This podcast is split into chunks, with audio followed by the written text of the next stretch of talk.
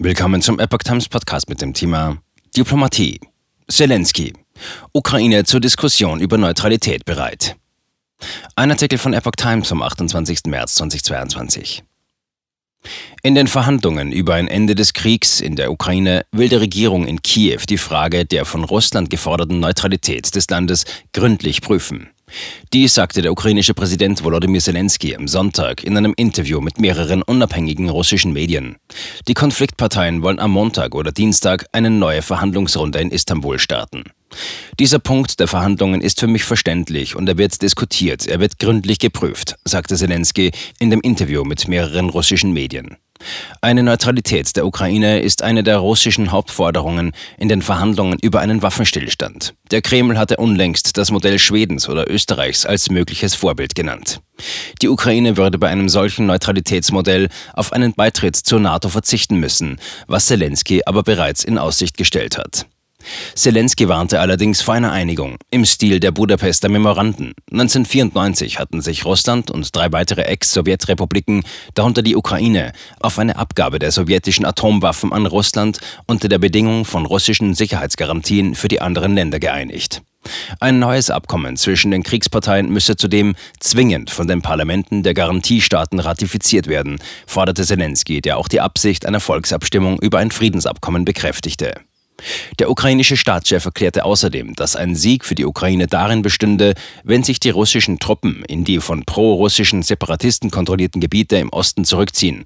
Von dort aus werden wir versuchen, die Donbass-Frage zu lösen, sagte Zelensky, der betonte, wir verstehen, dass es unmöglich ist, das Gebiet vollständig zu befreien. Eine Rückeroberung der Gebiete würde den Dritten Weltkrieg auslösen. Zelensky zufolge sind bereits etwa 20.000 Menschen in dem Krieg gestorben. Verhandlungen in der Türkei. Die russische Medienaufsicht Roskomnadzor warnte die Medien vor einer Ausstrahlung des Interviews und drohte mit einer Einleitung von Ermittlungen und Maßnahmen. Unterdessen vereinbarten die Kriegsparteien in ihren Gesprächen per Videokonferenz, die nächste Runde in Präsenz in der Türkei vom 28. bis 30. März abzuhalten, teilte der ukrainische Unterhändler David Arachamia mit.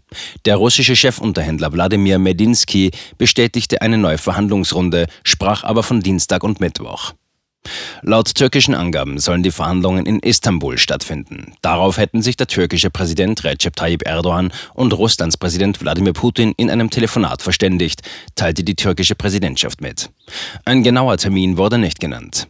Erste Verhandlungen auf Ministerebene am 10. März im türkischen Antalya hatten keine konkreten Fortschritte im Bemühen um eine Waffenruhe in der Ukraine gebracht. Seitdem wurden die Gespräche per Videokonferenz fortgesetzt. Beide Konfliktparteien bezeichneten sie zuletzt als schwierig. Russland will sich auf Osten konzentrieren. Der Chef des ukrainischen Militärgeheimdienstes fürchtete unterdessen eine Teilung der Ukraine, ähnlich wie bei Nord- und Südkorea. Es gebe Gründe anzunehmen, dass Putin eine Trennungslinie schaffen will zwischen den besetzten und den nicht besetzten Gebieten unseres Landes. Ein Versuch, Süd- und Nordkorea in der Ukraine zu schaffen, schrieb Kyrylo Budanov auf Facebook. Zuvor hatte die russische Armee verkündet, sich künftig auf die Befreiung der Donbass-Region im Osten der Ukraine konzentrieren zu wollen. Der Separatistenanführer in Luhansk, Leonid Pasechnik, schlug ein Referendum über den Beitritt zu Russland in naher Zukunft vor.